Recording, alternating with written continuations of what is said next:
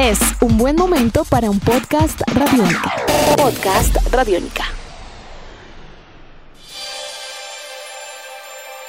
Amigos de Radiónica, sean bienvenidos a una nueva entrega de En Descarga Radiónica, el podcast, el último del 2019, entre otras cosas. Un saludo muy especial para todos ustedes y sean bienvenidos, obviamente, a este espacio donde nos encanta charlar y conversar acerca de todos estos temas que nos encantan y que nos fascinan entre cine, televisión, cómics, videojuegos y mucho más. Mi nombre es Iván Zamudio, arroba Iván Zamudio 9 en Twitter, arroba piloto.espacial.3000 en Instagram y el día de hoy para esta nueva entrega anual.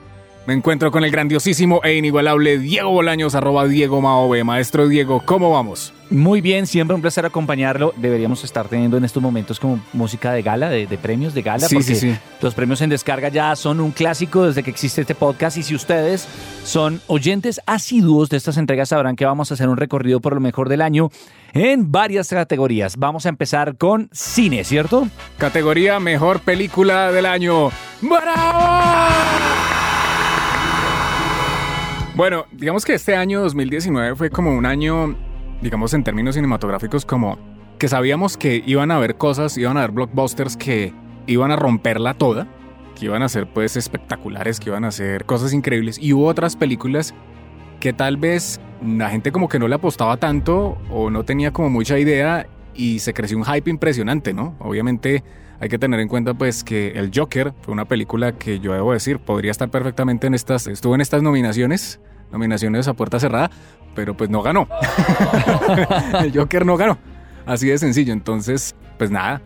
Este fue un año como de muchas sorpresas, en verdad. Fue como un año bien, bien interesante donde yo creo que se están replanteando muchas cosas pues para la nueva década. Claramente hay muchos cambios en cuanto a la forma en que narramos, las historias que narramos y se permea también la coyuntura del mundo moderno en cómo observamos las historias que nos parecen importantes. Es decir, a lo largo de este año hemos visto cómo diferentes géneros han hecho uso del contexto político para contarnos historias de formas muy interesantes. Tal es el caso de la mención honorífica, digamos, de Joker y de varias otras películas pero definitivamente lo que usted dice es un año de sorpresas muy bonitas además porque habían películas muy esperadas. Era el gran año del entretenimiento, se fue volando, estábamos esperando sí. el, el, final de cosas muy importantes en cine, en televisión, en videojuegos. Y es una gran celebración. Creo que sí. todo, al final, después de tantas preocupaciones, miedos y nervios, al final todo salió bien. Sí, señor, todo salió muy, pero muy bien. Y por esa razón, la primera de las dos películas del año que vamos a referenciar en este programa se llama John Wick Parte 3, para verlo. I'm not service anymore, John, so I don't go around shooting people in the head. I'm not asking you to kill anyone.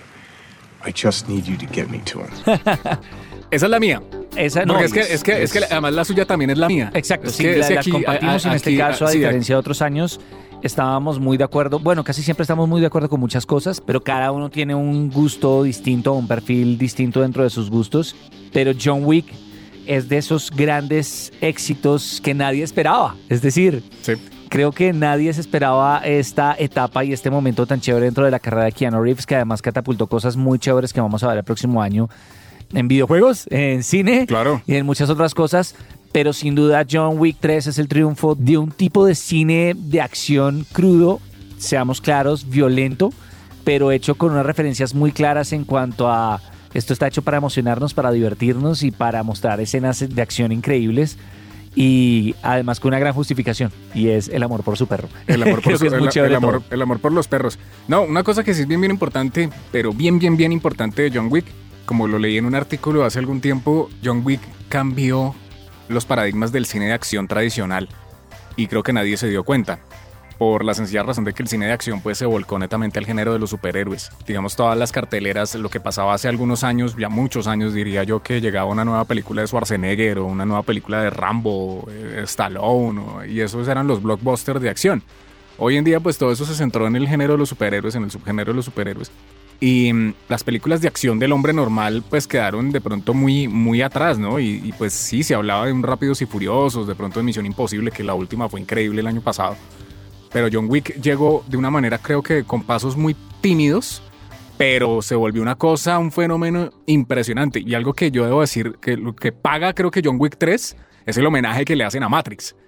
Que le preguntan a John Wick, ¿qué necesitas? Y Keanu Reeves, al mismo estilo de hace 20 años, respondió, guns. Lot of guns. Listo. Fue ya, tremendo. ya. Fue tremendo. No, Ya. y es que hay que aceptar que el fanservice ha sido un elemento muy importante este año, pero el fanservice no por el hecho mismo de, de banalmente satisfacer fantasías de, de los fanáticos, sino porque es el fanservice entendiendo en verdad lo que a uno le gusta y por qué le gusta, porque es importante para uno. Es decir, cuando la cosa pudo haber sido poco elegante, un pequeño guiño como ese es más que suficiente para tenerlo a uno contento, ¿no? Sí, es increíble. De verdad, las cosas bien pensadas, no ponerlas porque sí, no obedecer a un paradigma o obedecer una tendencia que se está dando, que porque se hizo Stranger Things ahora todo tiene que ser de los 80. No, no, no. Son cosas que en verdad es ser sutiles, ¿sí? ¿no? Como usted dice, la belleza de, los detalles, ¿no? La belleza de lo, de La lo sencillo. elegancia. La elegancia de lo sencillo. No sé, yo creo que John Wick, bueno, Chad Stahelski y Keanu Reeves pues dijeron que van a seguir existiendo más películas de John Wick hasta que la gente las siga pidiendo. Y pues nos encontramos con cine de acción de alto octanaje, creo que son secuencias muy bien trabajadas, muy bien logradas. La escena nada más de Halle Berry con los perros, eso es, es hermoso. Hay un elemento como de videojuego que yo sentí También. en la película en donde como que cada enemigo o cada contexto en el cual John Wick se enfrentaba a sus enemigos tenía una Sí. característica muy definida, pero no la típica, de, ay, vamos a tener una persecución en aire, una persecución en agua, no vamos a tener una pelea y una con balas. No, no, no. Era cada enemigo tenía una característica que lo hacía diferente. Yo sentí que tenía una estructura de videojuego, más o menos al- hacia el final de la película, el tercer cuarto de la película, en donde llegan unos que están bañados en Kevlar, como si los hubieran remojado en Kevlar y los hubieran sacado, que tenían capacidad antibalas por cada una de sus extremidades. Fue, yo sentía que era el enemigo, era el preenemigo final de un videojuego. Y así se sentía porque además después se enfrentaba a otros hombres con katanas. Creo que obtiene una gran inspiración de todas aquellas cosas que han salido bien a lo largo de los años, desde Matrix hasta, no sé, el transportador, pasando por grandes videojuegos, pasando por Max Payne, es decir, había muchos elementos y muchos Hitman. detalles que hacían que la película fuera entretenida más allá de uno decir es una película de acción. Es una película de acción, pero que a lo largo de sus tres entregas no se ha repetido y eso creo que ha sido también parte del éxito y claramente el papel de Keanu Reeves que nosotros tenemos que decir acá, yo creo que usted también es de los que nosotros hemos sido fans desde siempre. Desde niños. Eh, a, a pesar de la Desde- moda que ha llegado acá. desde máxima velocidad con, Desde con Speed, Keanu- sí, señor. sí. Desde Bill and Ted. Desde Bill and Ted, desde todo. Breathtaking, you are breathtaking. Breathtaking. You- breathtaking. You are breathtaking. Eh, en verdad, sí. Yo creo que es así. Yo repito lo que he dicho en otros podcasts. Si así hubieran hecho la película de Hitman, hubiera sido un éxito, pero no la hicieron. Habría sido increíble. Creo Sí. que ya queda claro por qué nos ha llamado mucho la atención y mi turno ahora es presentar la otra película ganadora del premio en descarga radiónica. Y es claramente, si ustedes se asustaron con escuchar John Wick primero y no escuchar esto, es porque asumo que sabrán que la película que traigo yo, pero que también es de ambos, es Avengers Endgame.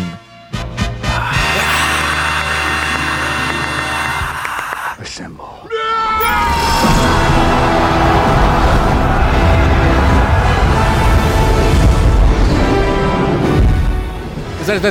El final. por favor, por favor, ya, ya pueden Ya, ya, detenerse. Eh, el final de lo que hemos dicho durante años, el ejercicio cinematográfico más ambicioso, complejo y exitoso, por lo menos a nivel de taquilla.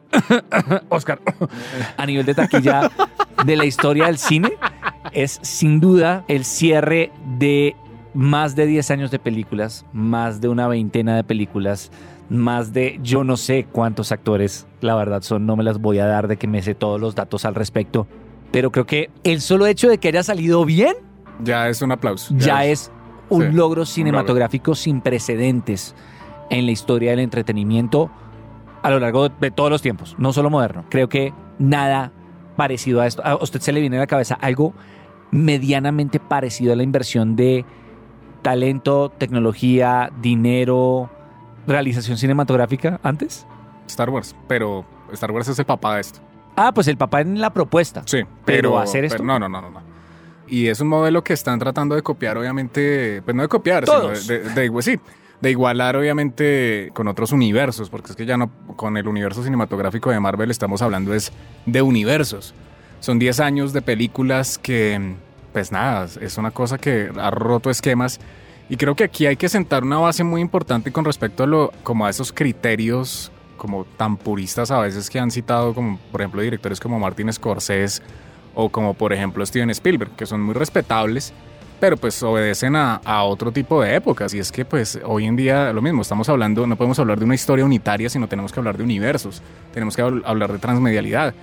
Y creo que, pues, cuando Martin Scorsese dijo que es que las películas de Marvel no eran cine, y los productores, los guionistas de la película, pues le dijeron, oiga, pues es que si usted tiene la capacidad de en una sala de cine hacer feliz a la gente, hacerla sentir emociones, si eso no es cine, entonces nosotros no sabemos qué es, de verdad no, no estamos en nada. Además, yo creo que estamos hablando de, con todo el infinito respeto por la obra de Martin Scorsese, estamos hablando de, ya se nota la diferencia de edad y de épocas. Obvio. Creo que ya es un purismo apegado a otro y tal vez en su momento fue un rebelde y tal vez no le cabe en la cabeza el ejercicio que se realizó y lo ve simplemente como un ejercicio comercial, una gastadera de plata. Insisto, Martín, te echaste tres horas ahorita en una película. Multiplica eso por 20, por Claro. 25 y mantén el rigor, el rigor de la narración, por lo menos el sentido de la narración. Y creo que, Martín, te darías cuenta que esto fue muy pasado. Esto fue épico, literalmente la película se merece lo mejor del año, se merece todo. Avengers Endgame es una obra que es son de esas películas que vale la pena repetirse una, dos, tres, cuatro, las veces que sean necesarias porque de verdad uno siempre le va a encontrar cosas maravillosas, increíbles, es apasionante, usted se la ve y se engancha obviamente con 10 años de historia, como lo dijimos en un podcast anterior, es el resultado de una gran cantidad de cosas, es volver a conectar con todo esto, es seguir hilando cosas de volverse otra vez a la primera película de Iron Man, no sé, moverse por un montón de temas. Y creo que pues para el año entrante, por acá seguiremos hablando del universo cinematográfico de Marvel, pues obviamente con todo el tema de- del tráiler de Black Widow y todo lo que se viene, porque eso es, la película de Black Widow seguramente va a abrir cosas para lo que viene para fase 4, pero pues va a cerrar muchas otras también que quedaron en esa saga del infinito por ahí de manera intermedia, que es bien importante. Entonces yo creo que la magia que también tiene Marvel y que siempre, no solamente en- con las, estas películas, sino con los cómics, es poderse regresar a puntos intermedios en las historias. Ya lo vimos con Capitana Marvel, ahora lo vamos a ver con Black Widow y eso va a seguir eh, nutriendo y enriqueciendo cosas. Así que, pues nada, la película del año para este podcast se llama Avengers Endgame. Creo que no hay mucho más que decir. Si quieren pueden revisar los podcasts Todos. y los contenidos de, de radionica.rocks en donde pueden encontrar mayor información acerca y la reseña de Avengers Endgame que claramente para nosotros es la película más importante del año, si no una de las películas más importantes de la historia, porque además es la película más taquillera de la historia, lo cual en un chévere pensar en voz alta me alegra mucho haber desbancado a, a Avatar después de tantos años. No sé, creo que ya, ya estuvo bueno. Ya estuvo bien. Ya estuvo bueno Ya de vender bien. humo. Eh, lo más importante es que tenemos esa película, es la película para nosotros la más importante. Queremos saber sus opiniones, nos pueden escribir a través de las redes arroba radiónica en Twitter, arroba radiónica FM en Instagram. Pueden escuchar este podcast y seguir nuestra serialización a través de las plataformas de streaming de podcast en donde está Radiónica, iniciando por radionica.rocks. Y hasta la próxima. Nuestros podcasts están en radionica.rocks, en iTunes, en RTVC Play y en nuestra app Radionica para Android y iPhone. Podcast Radionica.